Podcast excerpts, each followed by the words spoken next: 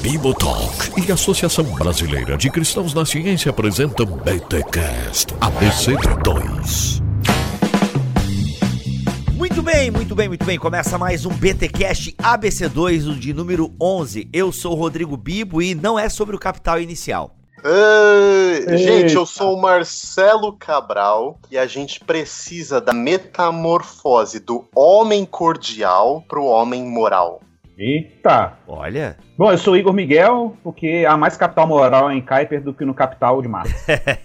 ai, ai, ai. É isso, gente. Estamos aqui em mais um BTcast ABC2 e neste episódio nós vamos fazer uma introdução, vamos instigar a você a conhecer um pouco mais este livro, Capital Moral de Royal Kuiper, o poder de conexão da sociedade, que chegou até nós aqui graças à editora Monergismo. Marcelinho, quero te perguntar, por que, que a gente está fazendo um podcast desse livro aqui, Capital Moral, onde ele se enquadra aqui dentro do leque de opções da ABC2? Então, Bibo, essa é uma pergunta muito boa. Quando a gente começou as atividades da ABC2, as pessoas que nos acompanham há mais tempo sabem disso, os nossos primeiros e maiores esforços estavam em estabelecer um bom diálogo entre a teologia cristã cristã e as ciências naturais. Física, química, biologia, né? O que quando a gente fala ciência por aí, normalmente as pessoas associam já com as ciências da vida e as, e as ciências físicas. Mas, desde o nosso princípio, a gente tinha a BC2 um espaço, um espectro mais amplo para incluir o diálogo com as ciências humanas. Então, já faz mais de um ano a gente começou alguns esforços intencionais nessa direção.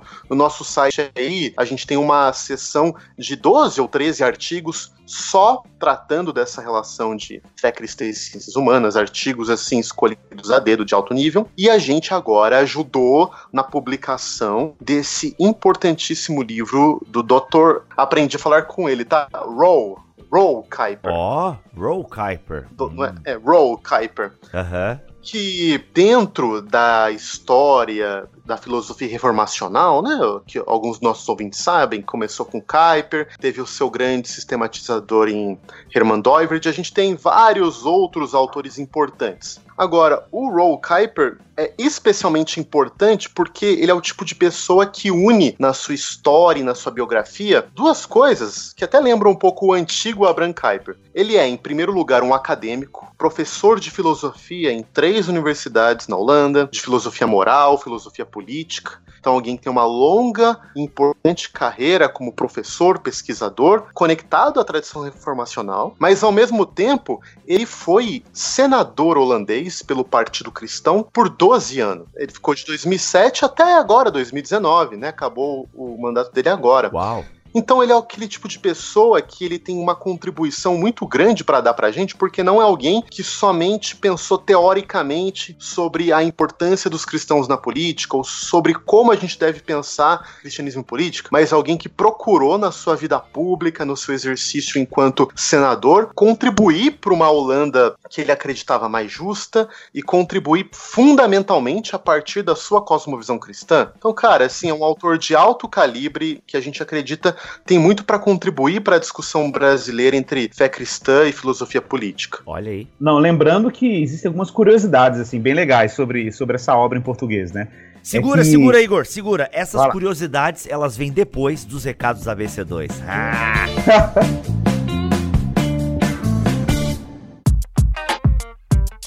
Nos recados laboratoriais da ABC2, Marcelinho, o que, que a gente tem aí rapidamente para falar para os nossos ouvintes sobre as atividades da ABC2? Pessoal, primeira notícia importante e que para a gente tem muito significado, que estamos lançando aí um mini curso voltado para pastores, líderes eclesiásticos, seminaristas. Muitas das programações da ABC2 têm como alvo públicos amplos, entre professores, universitários, estudantes, mas esse é um programa voltado especialmente aí para ministros do evangelho, né, de forma geral. A gente vai fazer um projeto piloto dele. Olha aí. Agora, dia 26 e dia 27, na cidade de Campinas, em parceria com o CTPI Ressurgência, aí um dos centros mais importantes de plantação de igreja do Brasil. A gente está muito feliz com essa parceria e a gente vai ter vários outros no ano que vem, em 2021. E a gente está tentando fazer uma distribuição geográfica legal para conseguir alcançar público do Brasil todo. Legal. Então, para você que escuta a gente, que ou é pastor, seminarista, ou quer indicar, né, para o seu pastor, seminarista, líder de igreja, fiquem atentos. E agora, já em novembro, a gente tem Campinas. Legal. Lembrando que Paulo Won, que é, também pertence à família Bibotalk, será um dos palestrantes lá, é isso? Exatamente, cara. A gente vai ter o Roberto. Covolan, presidente, o Guilherme de Carvalho e eu, junto com o Paulo On. Muito bom, gente, muito bom. É isso então. Mais informações sobre este evento que vai acontecer em Campinas, você encontra aqui no link que está na descrição deste BTcast ABC2. Marcelinho, vamos só corrigir uma informação do último recado laboratorial? Vamos, brother. Isso é muito importante, gente. Foi uma gafe, na verdade, porque eu, eu dei com muita ênfase, com muita alegria, um anúncio. Já o que a gente tem O cara preparado ficou tão empolgado que se, se equivocou. Pois é, gente.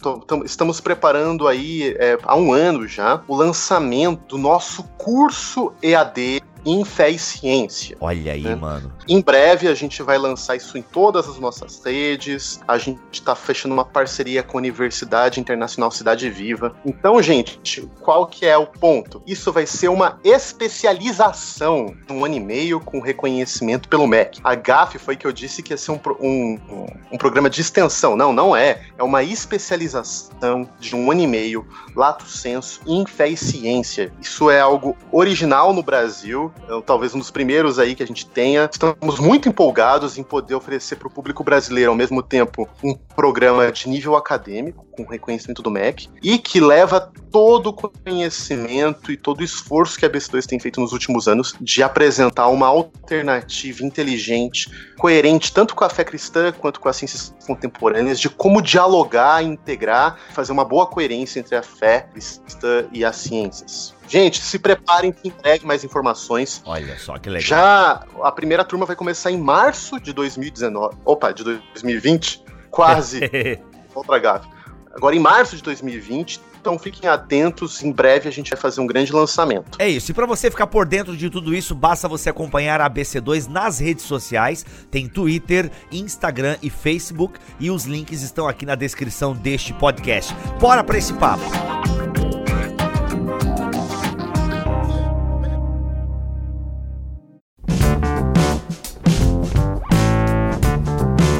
Igor, antes de nós fazermos os recados laboratoriais, você falou de umas curiosidades desse livro em português. Fiquei interessado. E aí? Pois- é, então, mais ou menos uns. Ah, rapaz, eu vou chutar aqui uns 10 anos atrás. A gente tem a, gente tem a Associação Kuiper de Estudos Transdisciplinares, né, a CAT, e o, a gente estava fazendo uma discussão assim muito rica, cara, foi um encontro assim de reflexão sobre sociedade civil. Que é um tema muito explorado aí dentro da obra do, do, do- do Royal, né? E, ou do Rawl, né? Como diz o.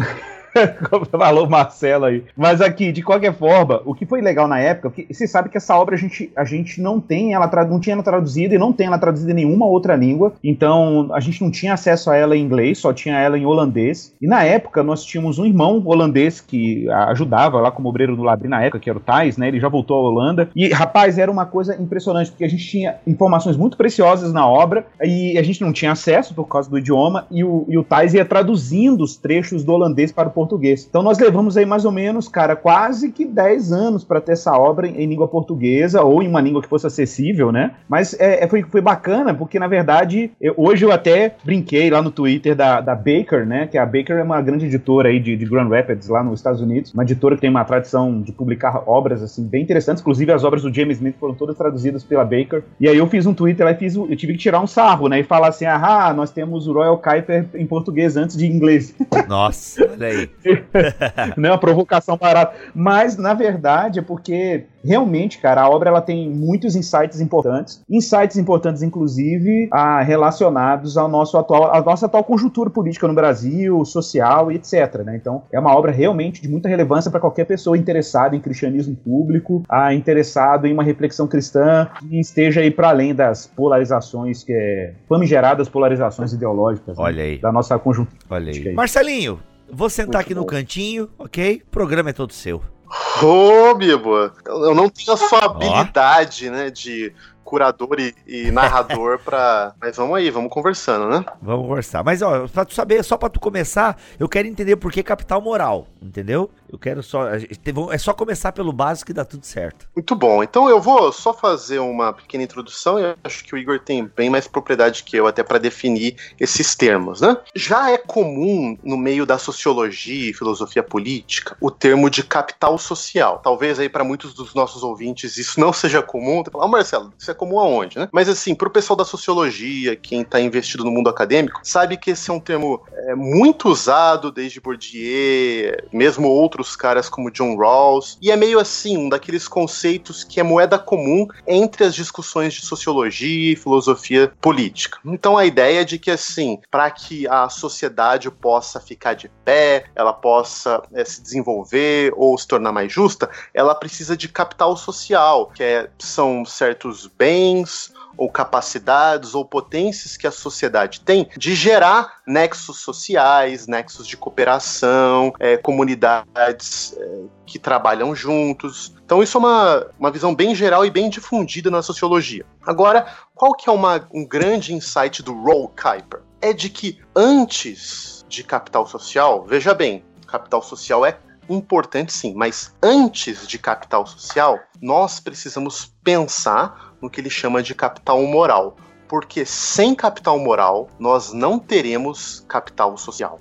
Então, o que, que ele diz? Ele fala: ó, não adianta a gente querer que uma sociedade desenvolva laços comunitários, que ela se organize para o bem público, etc., se as pessoas e o contexto onde essas pessoas estão aprendendo o que é ser gente, isso não produz nelas certas qualidades ou virtudes que as capacitem para agir socialmente algo meio óbvio, mas ele fala assim: bom, não adianta que eu queira seres humanos que estejam engajadas na justiça social se a gente produz uma sociedade cheia de seres humanos injustos. Ou que eu queira uma sociedade em que as pessoas estabeleçam comunidades. Se ninguém é confiável, se eu não consigo confiar em ninguém, porque as pessoas não são leais à sua palavra, não são capazes de manter suas promessas, não são amigáveis, não são amorosos, etc. Então, ele está preocupado em pensar que é esse capital moral mais propriamente, depois de uma definição abrangente, em que contextos esse capital moral é produzido, por que, que ele tem se tornado tão escasso no nosso mundo contemporâneo, o que a, a igreja, a visão cristã tem para contribuir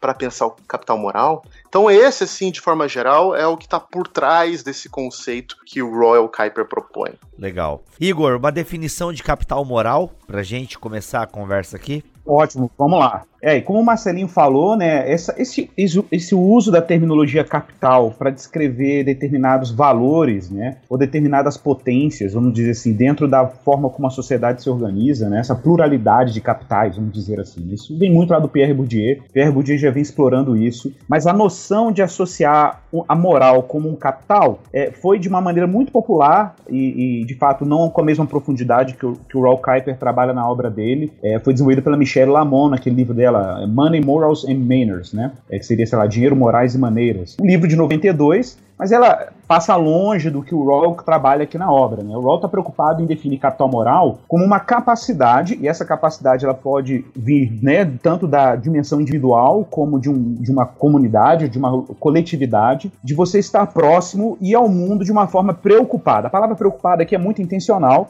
ele trabalha muito essa noção de preocupação, a, a gente pode falar disso um pouco mais para frente, e ele vai dizer que essa preocupação tem como característica pelo menos duas grandes virtudes. Ele vai falar que são, para ele, são virtudes cardinais são necessárias, inclusive, para que a gente tenha um mínimo de, ah, vamos dizer, de laços sociais ou de, de o que a gente chamaria de, de tecido social, de um tecido social é, forte, né, para manter a coesão dentro de uma determinada sociedade. Ele vai dizer que esses dois, essas duas virtudes são amor e lealdade, né? Claro, ele vai trabalhar toda a origem cristã de amor e lealdade e vai mostrar como essas virtudes são fundamentais para a gente ter uma sociedade minimamente coesa. Ele chama atenção para um detalhe que o uso que ele faz é, do termo capital, ele vai dizer que capital tem um sentido etimológico mesmo de capacidade.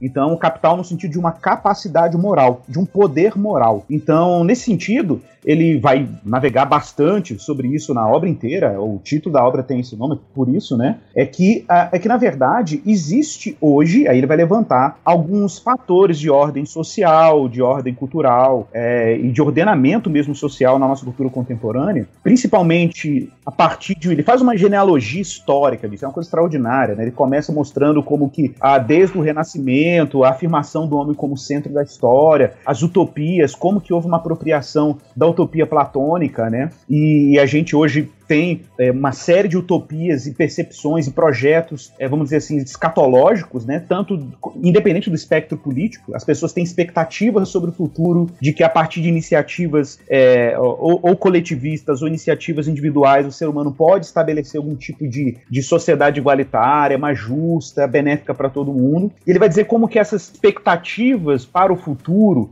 né, de triunfo técnico, triunfo material, ou até mesmo triunfo cultural, vão vai produzir um desapego do ser humano do, das questões mais simples da vida, as questões mais ordinárias. E o curioso é que justamente é, é nesse palco da vida comum que toda a dinâmica de formação moral humana acontece. Então, quando você vive o tempo inteiro querendo produzir uma transformação técnica, social, é, cultural, científica em prol de uma utopia, você meio que descola o indivíduo das questões comuns do dia a dia, né? Então, as relações familiares, relações comunitárias, compromisso moral mútuo, né? Então, quando há um esvaziamento disso, a, com, começa a acontecer também um empobrecimento moral, né? Um empobrecimento moral. Então, daí a necessidade de capital moral. É, do contrário, a gente vai sempre perceber um cenário que é muito propício, né? Ou para atomização social, que é o quê? É, essa coisa hiperindividualista, né, uma sociedade em que as pessoas se encontram só baseado em, em, em, contrato social e nunca porque há, de fato, uma, um compromisso, um pacto, né, que é um termo que ele trabalha demais, tem um capítulo inteiro que ele faz uma diferença entre pacto e contrato, né? Cara, a gente podia falar um pouquinho sobre isso, porque isso me chamou, achei muito legal isso. Por favor.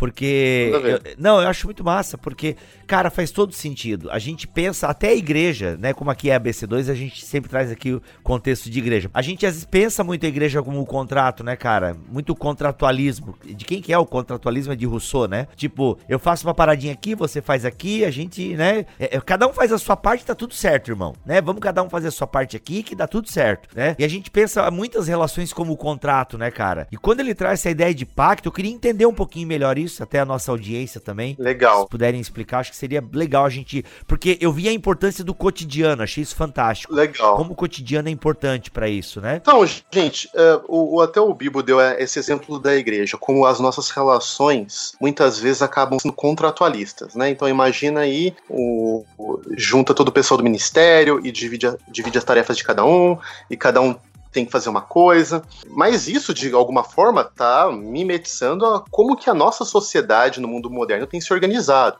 Através da ideia de uma constituição, de uma lei. Pensa aí a importância, mesmo no caso brasileiro, que os famigerados tribunais, desde o Tribunal do Trabalho perto da sua casa até o Superior Tribunal de Justiça, é, tem influenciado a vida comum na ideia de que, por certos contratos que são materializados em leis, que a sociedade se organiza. E isso pervade a forma como a gente pensa a sociedade. É difícil para a gente até pensar o mundo sem isso. Agora, veja bem, não é que isso é ruim. O, o Roll Kuiper não vai falar que contrato é ruim. O que ele vai Exatamente. dizer é que pacto tem que preceder contrato. E agora, uma, mais uma coisa só interessante. Uou, Essa questão do contratualismo, ela ganhou muita força no século XX, século XXI, com um talvez que seja um dos mais importantes filósofos políticos dos últimos das últimas décadas, que é o John Rawls. Você já ouviu falar do John Rawls, Bill? Brevemente numa palestra do Alex no BTD. Acho que o, o, o Alex tá, tá, tá, trabalhando o John Rawls no doutorado dele, é, caridade, caridade tóxica, essa parada toda aí. Olha que legal.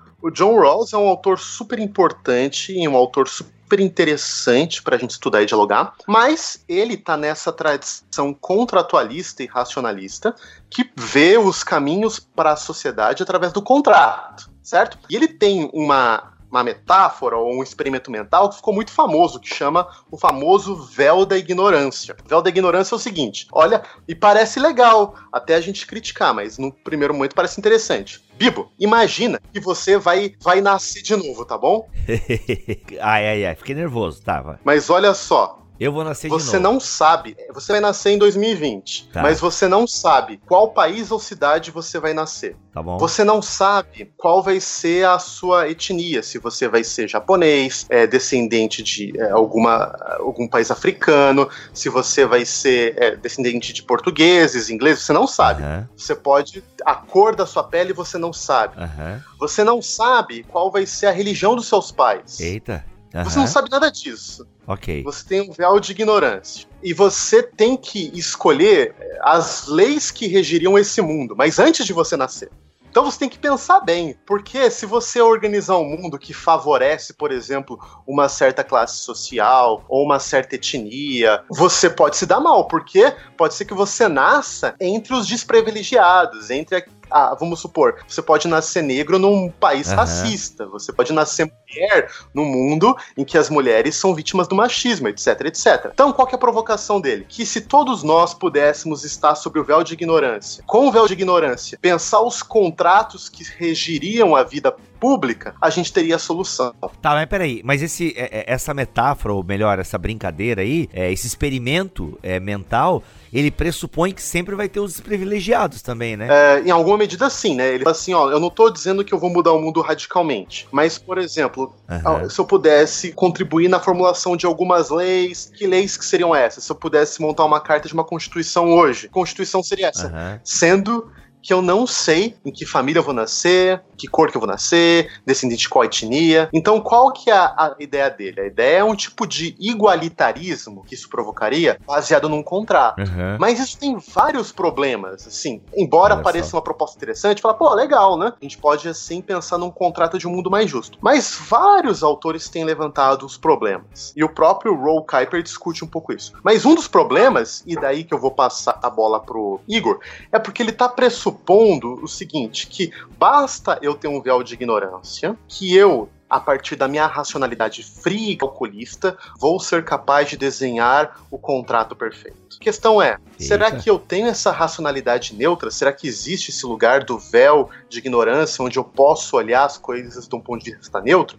E o segundo, mesmo que eu tenha contratos que sejam adequados para a vida comum, se as pessoas não tiverem o capital moral, elas não vão cumprir os contratos, os contratos vão ser defeituosos, as, pessoas vão continuar se agredindo, se machucando, se oprimindo. Então, eu passo a palavra pro Igor com a seguinte máxima, tá bom? Que não serás pelo contrato que cumprirás a promessa, mas é a fidelidade à promessa possibilita uma sociedade de contratos. Eita. Exatamente. Muito bom, Marcelo, muito bom. Então, é isso, esse é um ponto chave, assim. Na verdade, o, Roy Paz dedica muitos, muitas páginas para fazer uma crítica, por exemplo, a. Ele, é como o Marcelo falou, ele obviamente ele não descaracteriza a importância de estruturas contratuais nas relações humanas, nas relações sociais, mas ele fala que, inclusive, o sucesso desses, nesses contratos, né, eles, eles exigem compromissos mais profundos, compromissos inclusive que vão para além das, das,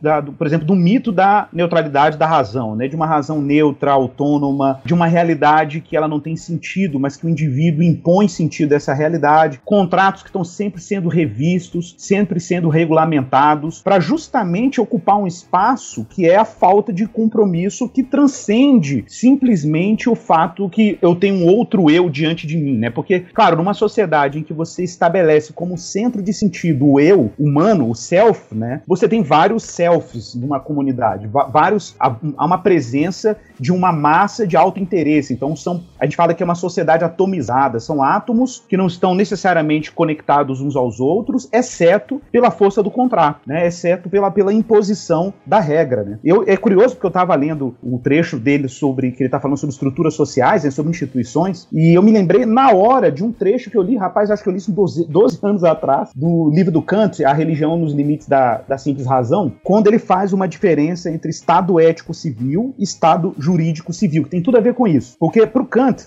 existe um, um, ele chama de estado ético civil, na verdade é um estado moral. É que, por exemplo, um sujeito quando ele vai roubar, ele pensa em roubar um carro, é, pensa nessa situação, o cara vai pensar, ele tá pensando em roubar um carro. É, se ele tem minimamente algum tipo de formação moral que ele adquiriu no ambiente da família ou numa religião dos pais, sei lá, os avós católicos nominais, mas eles ensinavam para os filhos que ou os avós ensinavam para os netos dizendo que roubar não era uma coisa legal. E aí esse cara na hora dele roubar, antes de ter medo da polícia, ele vai ter medo de, de infligir a consciência dele, que foi moralmente formada por uma instituição que sequer depende do Estado e sequer depende de contratos regulamentados por lei, né? Então esse sujeito vai ter que vencer uma barreira moral. E, e, ele vai ter que agredir a si mesmo, né? Exatamente, exatamente. Ele vai ter que transgredir esse, esse estado ético civil, né?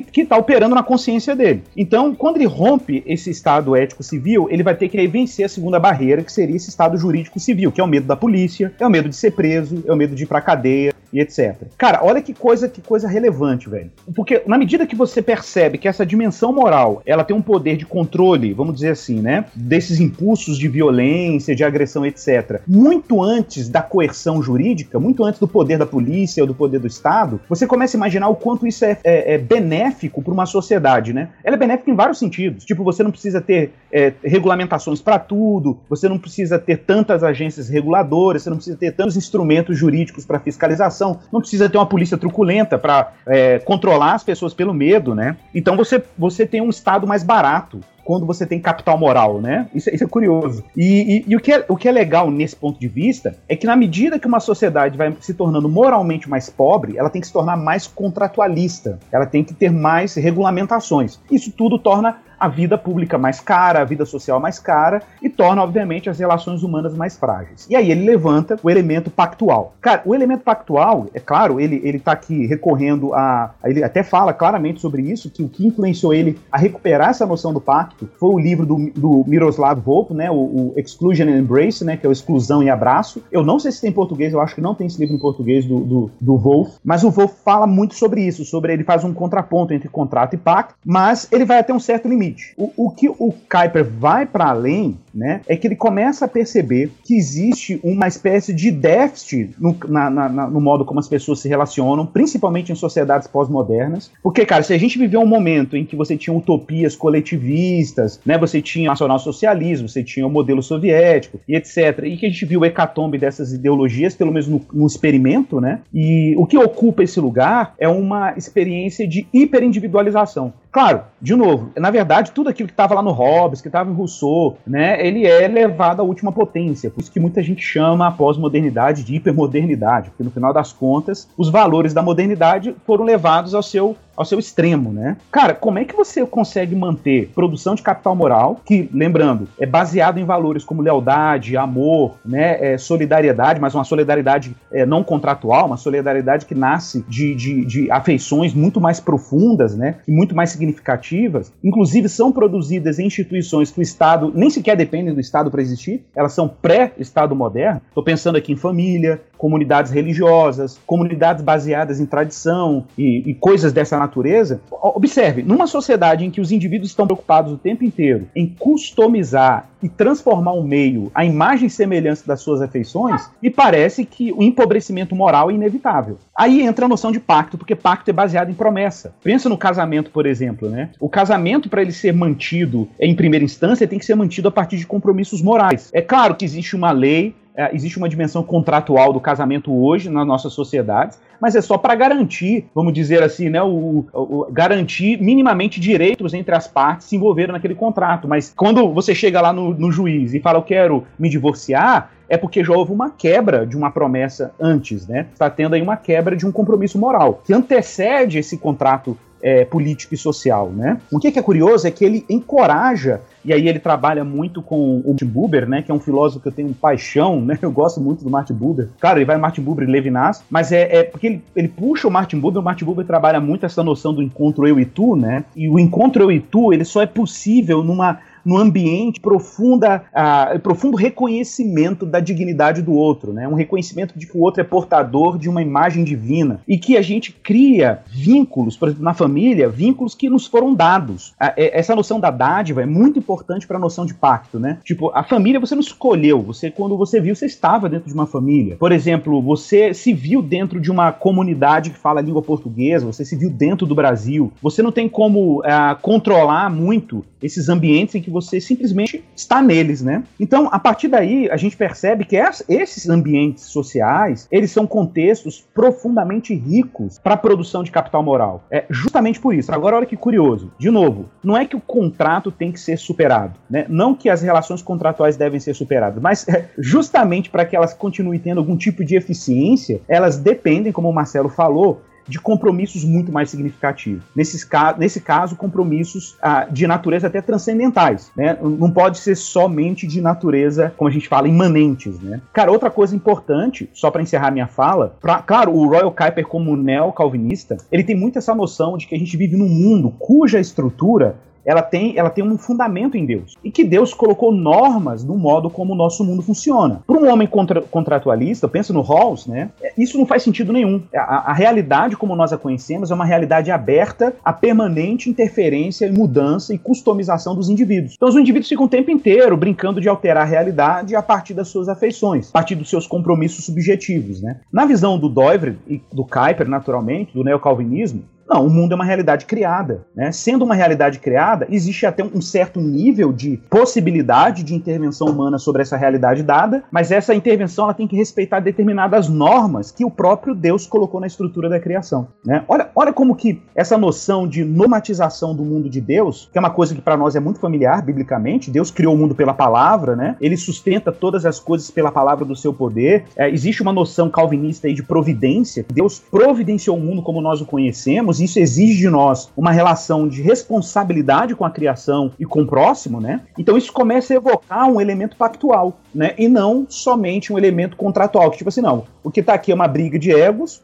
a gente simplesmente precisa criar normas para a gente não se autodestruir, né? E, e, aí ele vai mostrar como isso é frágil e como que isso cria um cenário, inclusive, que beira dois, duas possibilidades, ou o niilismo total, o caos social total, ou cria um ambiente muito fértil para regimes totalitaristas, né? Para regimes que ah, são hegemônicos politicamente, enfim. a gente já teve esses, esses, casos aí. Ele até cita o caso aqui da dissolução da República de Weimar, né, que é a república, a, a, democracia de massa que existia antes do nazismo, como que ela de alguma maneira criou um terreno fértil para uma ideologia centralizadora, totalitária, como foi o nacionalsocialismo lá, o, o nazismo. Acho interessante isso que o Igor falou, na verdade ele caracteriza muito bem a ideia de pacto, mas vamos, quero pensar aqui algumas aplicações para os nossos ouvintes pensarem. Né? Então imagina só como a gente lida como cristãos, muitos de nós, com a vida na igreja. Será que a gente vê a igreja como uma família do pacto da aliança ou como um lugar de contrato? Será que eu vejo a igreja Excelente. como um lugar que eu, que eu, vou lá e, poxa, eu gosto do sermão, o pastor é gente boa, ah, mas o louvor não me agrada tanto, ah, poxa, tem uma outra igreja abrindo aqui perto do meu bairro, deixa eu ver se eu gosto mais dessa. Visão contratualista. Ou não. Ou é aqui um lugar onde eu experimento num nível muito profundo uma comunidade moral, onde as pessoas estão unidas por uma promessa de caminhar em fidelidade a Deus e uns aos outros, que apesar do seu pecado, da sua falha, eles vão viver em perdão, em correção mútua, em crescimento. Né? Como que a gente pensa? Quando a gente fala,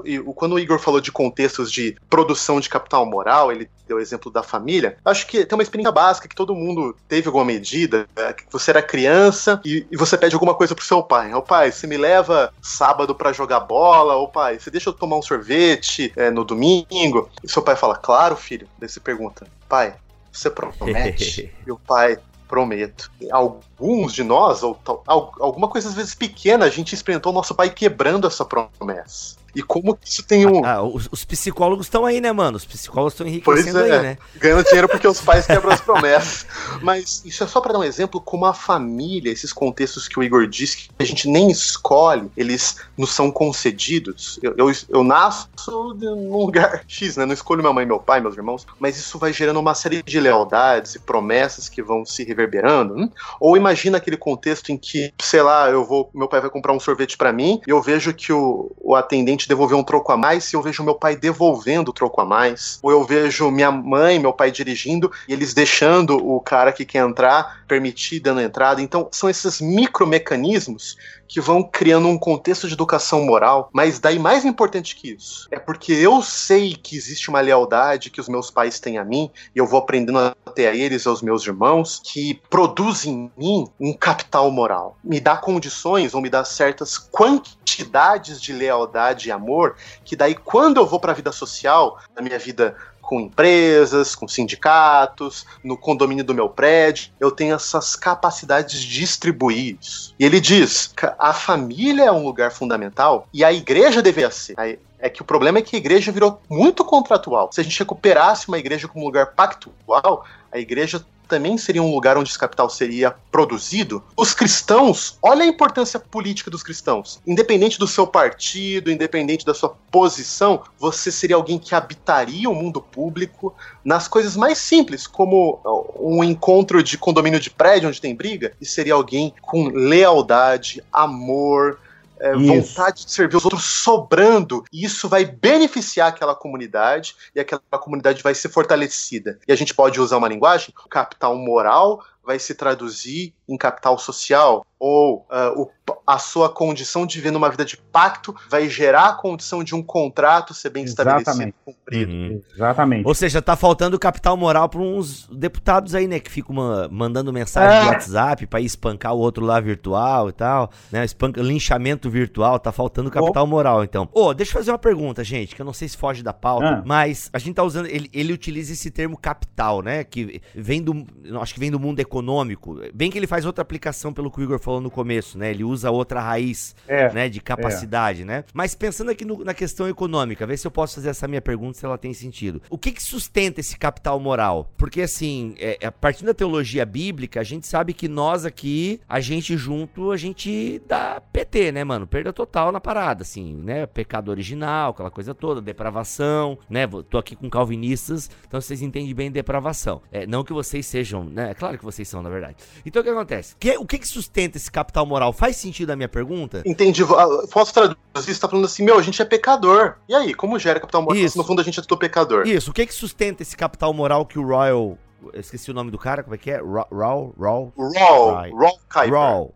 Raw Kuiper fala. O que que sustenta isso? Cara, olha só que coisa. Sua pergunta é muito boa. Eu vou dar um primeiro palpite e depois eu quero ouvir o que o Igor tem para dizer. Mas dentro da tradição reformacional, a gente fala isso, né, gente? Para quem perdeu aí os bonde, começa com Abraham Kuyper, entre o século XIX e o século XX, tem o seu primeiro grande sistematizador numa filosofia cristã, uma filosofia reformacional, Hermann Doiverd, e depois tem uma série de seguidores de outros reformacionais que dão continuidade a essa tradição. Mas um deles, que é o Albert Walters, tem até um livro em português publicado pela editora Cultura Cristã, se não me engano, vocês lembram o nome, gente? Não sei, deve ser caro. Criação restaurada. Criação restaurada, criação restaurada. E ele pega, olha só que interessante, baseado em Doivert, ele fala o seguinte, ó, Bibo, a queda, sem dúvida, ela foi, causou uma depravação grande em nós. Ou a gente pode dizer que, tanto eu quanto o Igor, a gente é da tradição mais calvinista, uma depravação total, né? Agora, uhum. depravação total na tradição calvinista não significa que tudo que a gente faz é ruim. Não é isso. Calvino não queria dizer isso, nem os os calvinistas, mas eles queriam dizer que as, todas as nossas faculdades, seja nossa vontade, nossa racionalidade, nossa imaginação, elas foram manchadas. Então, claro, a gente tem capacidade de fazer algum bem, a gente tem capacidade de fazer bem, mas as nossas faculdades foram manchadas. Agora, o Albert Walters, ele usa a seguinte linguagem. Parece estranho, mas é muito bom. Ele fala, ó, a estrutura não foi destruída pelo pecado, mas a direção. Então ele fala o seguinte, a nossa estrutura, então eu, eu continuo tendo um corpo, eu continuo tendo uma cabeça, eu continuo tendo um coração, uma vontade, vontade. Isso não foi destruído. O que foi destruído é a direção que a gente dá para as coisas, a direção que a gente dirige nossa vida, o impulso espiritual. Isso que o pecado perverteu fundamentalmente. Então, se a gente pegar esse insight, as estruturas que Deus criou continuam sendo boas. A estrutura da família, a estrutura da igreja como a família da aliança, o lugar onde a aliança de Deus com o seu povo é materializada, é relembrada, é propagada. Essas estruturas, elas não foram destruídas. Elas estão mantidas na ordem criada. E ainda mais com o poder regenerador do Espírito Santo, a gente tem uma capacidade sempre limitada, mas temos uma capacidade de manter essas estruturas funcionando em algum grau. Então, isso permite em que a gente tenha famílias, em que a gente tenha igreja e outros contextos sociais. Ele mesmo fala, em uma menor medida, mas escola, empresas, universidades também podem produzir capital moral né, para ele menos do que a família e a igreja, mas também pode. Então, esses contextos eles ainda existem e eles ainda funcionam dentro do mundo que Deus criou. E eles podem, de uma maneira apropriada, uh, produzir o capital moral. Hein? Então, uh, o fato do pecado ter rompido a direção fundamental que a gente dá para a vida, não destruiu a estrutura da criação divina. Faz sentido? Isso. Faz. Eu quero até complementar. Fantástico. Marcelo foi muito certeiro. Eu vou citar aqui um trecho do, do Royal falando sobre isso. Ele tem um capítulo aqui ele trabalha antropologia, né? É, o que é o ser humano. Então, na página 138, na página 139, ele diz o seguinte: É preciso ressaltar que aqui se trata das qualidades originais do ser humano. Claro que essas acabaram sendo corrompidas e continuam sendo corrompidas cada vez que o homem interpreta sua vida como uma existência autônoma, que é justamente a, as rupturas, né? Que é aquilo que o Keller chama de alienações, né? Alienação de Deus, alienação do próximo, de si mesmo. Então, o homem vai se vai se curvando sobre si, né? Aí ele vai dizer o seguinte: mas as qualidades originais não se perderam. Do ponto de vista teológico, é correto falar que a imagem de Deus, ou seja, o imago Dei, né, foi afetada pelo pecado, mas não foi apagada. Essa imagem pode novamente ser despertada, renovada e ressuscitar da morte. Quando o homem é tocado em suas qualidades quase divinas, ele pode reconhecê-las e fazer algo com elas. Aí reside a grandeza da sua existência. O que o homem representa nessa imagem, ele então reaprende a ver como sua missão. E o que, o que eu acho legal nesse trecho é que, na verdade, todo mundo aqui sabe que homens ateus, que negam a existência de Deus, pessoas que podem ser. Cara, pessoas que cometeram crimes gravíssimos. Nenhum ser humano a gente consegue olhar para ele e falar assim, cara, ele é absolutamente mal. A gente sempre vê algum traço é, daquilo que a tradição reformacional chamaria de graça comum, né? A gente vê traços de preservação na estrutura daquele indivíduo, por mais que ele tenha cometido crimes hediondos, né? Então existe sempre uma dimensão moral, uma dimensão de dignidade, de, de bondade, que a gente percebe que ela não foi, é, de alguma maneira, corrompida. Nenhum, não, não, existe um. Cara, eu, eu, lembro muito daquela cena do Hitler, né? Que vamos pensar o Hitler aqui como um paradigma de maldade, que todo mundo olha pro Hitler e fala, cara, esse cara foi mal. Cara, ele tinha, assim, expressões de afeto impressionantes com pa parentes, pessoas que eram do seu círculo é, próximo, né? Ele, ele tinha afetuosidade. Aí você fala, cara, como é possível? É possível. É possível justamente por isso, porque, de alguma maneira, existe também aí uma indesculpabilidade humana né? De, por exemplo, nenhum homem pode dizer, olhar para o outro homem e falar assim, não, esse homem que é o mal absoluto. Não, ninguém tem esse mal absoluto. O homem está corrompido moralmente, obviamente ele não tem condições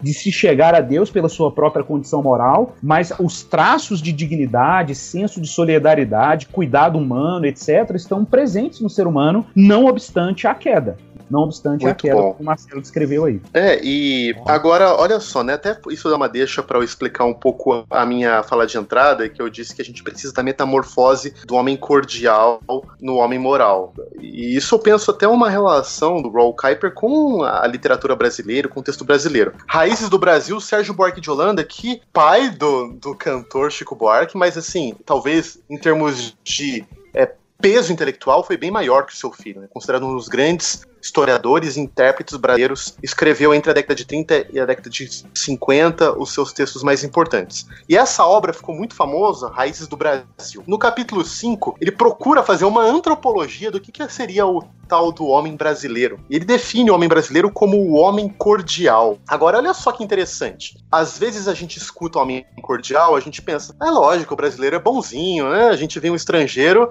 a gente é mó hospitaleiro, a gente dá risada da vida, a gente gosta de samba e futebol, homem cordial, mas não é isso que ele tá falando do termo.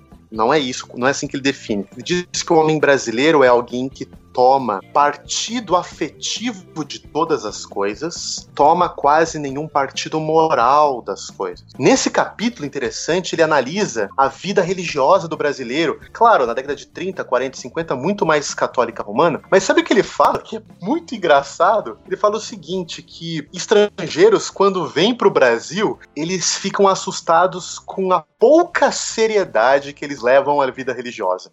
Que eles vão na missa, mas é como se eles estivesse em outro lugar. Então, o brasileiro como alguém desprendido de certos laços pactuais. Olha que forte isso, Eita. porque o brasileiro, de um lado, alguém muito afetivo, ou seja, aquele protótipo de família com raízes portuguesas italianas, a mesa grande, todo mundo junto, mas que não tem na linguagem do Roll Kuiper uma preocupação real com o outro. É o mesmo que te dá o abraço com uma mão, ele tá com uma faca para te cortar com a outra se você desagradá-lo. Então, essa gênese do homem brasileiro como o homem cordial não é muito um elogio, não. É mais uma provocação. E eu creio que muitas vezes o, o nosso mundo gospel, né, hoje tem é, falado de moral, mas acaba sendo muito mais moralista do que um contexto de formação moral. Não Exatamente. é uma resposta ao homem cordial. Nosso contexto evangélico muitas vezes reforça é, esses traços ultra afetivos e pouco vinculares da nossa genealogia antropológica e esbraveja moralismo, né?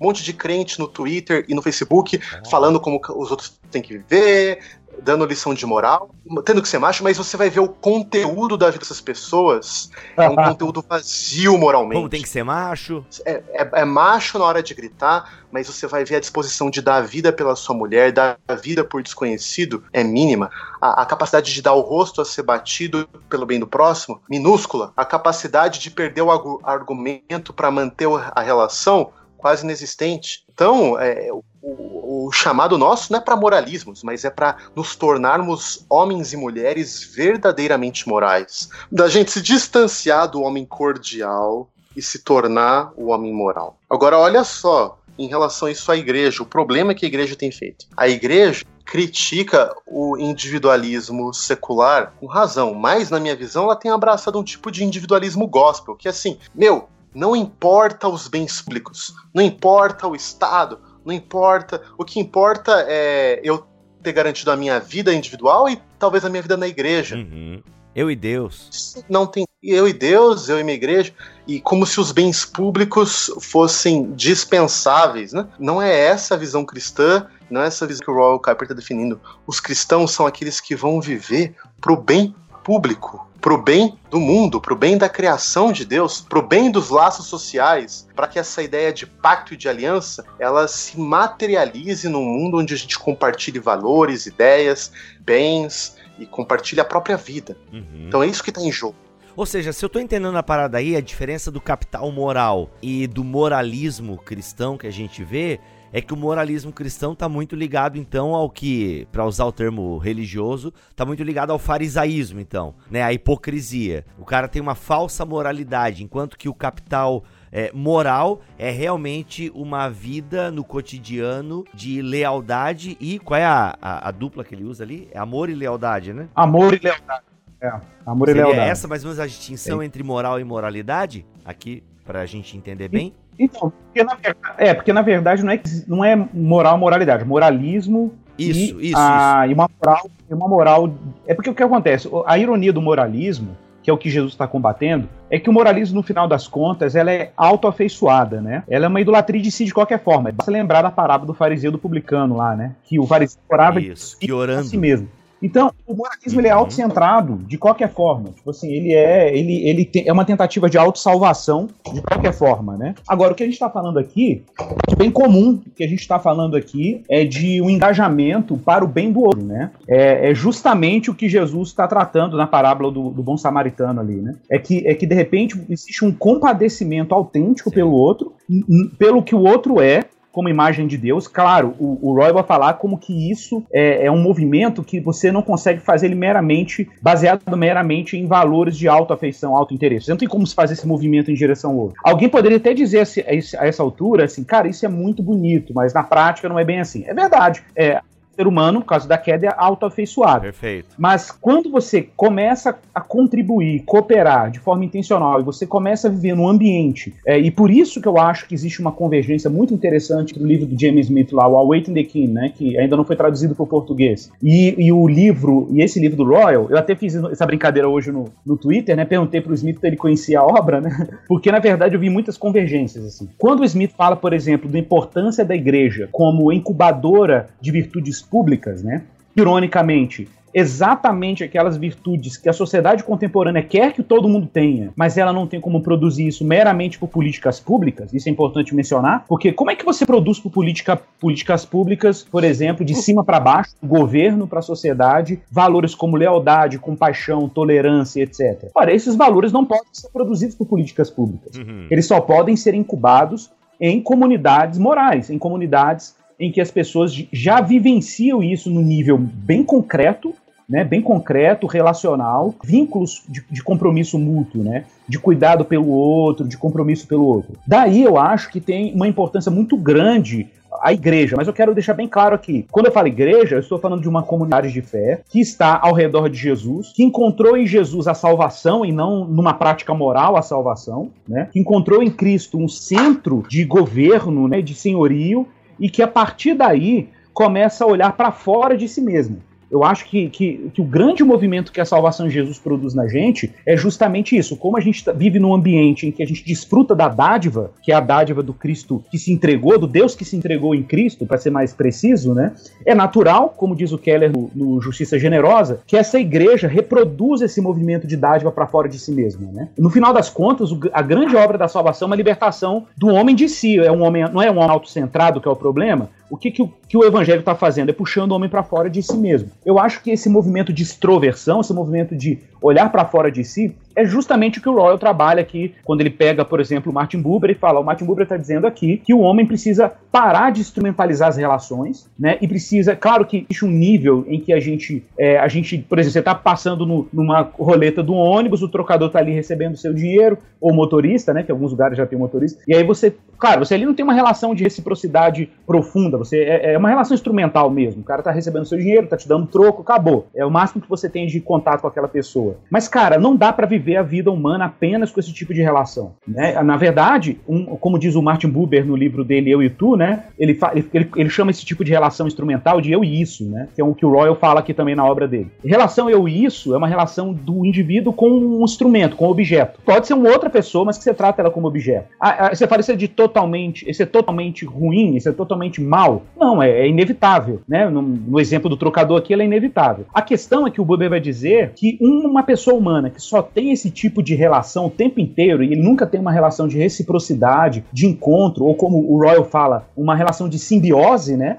De troca humana, ele já não é mais humano, cara. Ele já se desumanizou. Então, é por isso que o moralismo, nesse sentido, ele, ele, é, ele, é, ele é, enganoso, né? Porque o moralismo é, no final da, de, das contas, uma relação de alta afeição. Ele tem pouca libertação de si para poder olhar para fora e se comprometer pactualmente com, com o próximo, né? Eu acho que esse é um ponto fundamental na nossa reflexão aqui e no que o Caio trabalha aqui no livro dele, né? E isso é muito fora do próprio cristianismo, né? De um Deus que se doa, né? Da, da alteridade, Sim. por aí vai, da trindade, enfim. Gente, Exato. chegamos ao final, né? A gente basicamente aqui arranhou a superfície deste iceberg, que é capital moral, o poder de conexão da sociedade. Eu queria que vocês agora, em algumas palavras, fizessem uma recomendação do porquê é importante. Aliás, eu acho que já ficou claro nessa uma hora de conversa o porquê você deveria conhecer um pouco mais essa obra. Mas, enfim, uma consideração final de cada um de vocês. Pessoal, é pô, esse livro, novamente, é um livro muito importante para o contexto brasileiro atual. A gente tem visto, né, como cristãos, de um lado, corretamente, têm, é, nos últimos anos, se importado mais com a política, se importado mais com a vida pública, mas, por outro lado, têm feito isso sem nenhuma base referencial forte, estruturada. Esse livro fornece isso. Ele traz uma lembrança, para mim, fundamental, de que a gente se preocupar com o tecido social não é, em último caso, a gente se preocupar com a sociedade, mas a gente se preocupar com o shalom divino, né? O termo hebraico, muitas vezes traduzido por paz, o Raul Kuyper lembra o seguinte, que paz, no sentido de shalom, a paz bíblica, não é nem a paz interior, sabe? Quando eu acordo de bem com a vida e falo, nossa, gente, tô com paz. Nem simplesmente quando a gente olha e fala que o Brasil não está em guerra com a Argentina, então estamos em situação de paz. O shalom bíblico, uma visão positiva, muito mais abrangente de a totalidade da ordem criada está funcionando apropriadamente. Né? Então, os seres humanos funcionando é, em relacionamentos saudáveis, justos, a criação, o meio ambiente, todas as esferas partes da vida funcionando como Deus as envisionou para funcionarem. E a tarefa que o próprio Deus está engajado demonstrou para isso através da morte e ressurreição de Jesus Cristo, é que a sua tarefa primordial é o resgate do Shalom. E nós, como igreja do Senhor Jesus, é a nossa tarefa também é viver para que o mundo possa experimentar do Shalom divino. Então é um convite, né, para a gente entender que preocupar com o capitão moral não é uma coisa de meia dúzia de cristãos, mas está no coração da própria tarefa da igreja, que é lembrar ao mundo que existe uma paz verdadeira por trás do caos moral, caos social, caos político que a gente tem vivenciado. Existe um Deus resgatando o seu Shalom. Olha aí. Bom, eu queria também aqui reforçar, né, que a gente, a gente vive esse contexto, como o Marcelo descreveu, né, um contexto de, de intensos debates políticos e, e divisões, né, rupturas ah, por causa dessas da, dos compromissos né, e das devoções que existem aí na nossa cultura. E é curioso porque muitas vezes as pessoas corretamente até falam assim: não, uma utopia, sejam ela de qual espectro for, né, utopias ou percepções, expectativas sobre o futuro, a partir de simplesmente um modelo que um modelo, uma percepção, uma escatologia, né, que a gente fala que é uma escatologia imanente, né, uma escatologia que é baseada em, em meras percepções da, da, do, do, do, dos recursos que a criação disponibiliza, ou de força cultural, força econômica, ou força coletivista. Na verdade, essas utopias são incapazes de produzir as virtudes necessárias para que a gente viva em comunidade, fortalecendo os vínculos eh, entre, entre pessoas, né? E nós cristãos temos uma vantagem aqui nós temos uma escatologia antecipada, nós temos um, um spoiler escatológico, né? que é, que é o Cristo ressuscitado, que é o Cristo ressuscitado.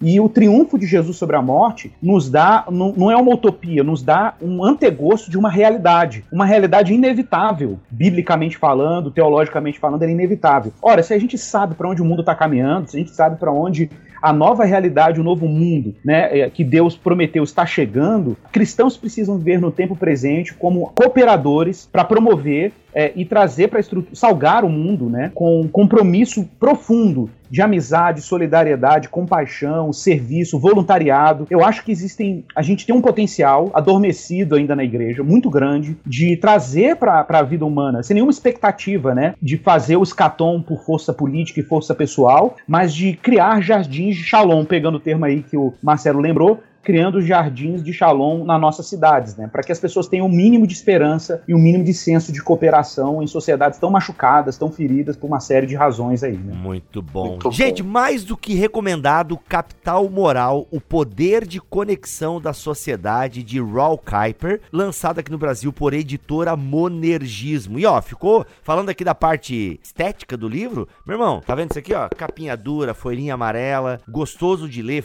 gostoso de pegar na mão. Fica Fica aí então a dica. É isso. Para você adquirir o livro, o link está aqui na descrição deste BT Cash. Aproveite aí Black Friday. Com certeza vai ter promoção em tudo quanto é canto aí das internets. Fique de olho nas redes sociais da BC2, do Bibotalk, que você vai encontrar esse livro aí num preço bem legal para você ler esta obra. Igor, muito obrigado por ter participado aqui deste BT Cash ABC2. Tamo junto, tamo junto. Vamos pra guerra. Junto e misturado. Marcelo Cabral, sempre um prazer. Mano, tá chegando o último podcast da BC2 2 de 2019. Já podemos adiantar o tema pra galera? Podemos, para dar aquele gostinho, né? Manda ver aí. Claro ajuste fino do universo. Se prepara que vem gente fera para falar desse tema e você vai conferir aqui em bibotalk.com. É isso, voltamos no próximo mês, se ele quiser e assim permitir. Fiquem todos na paz do Senhor Jesus.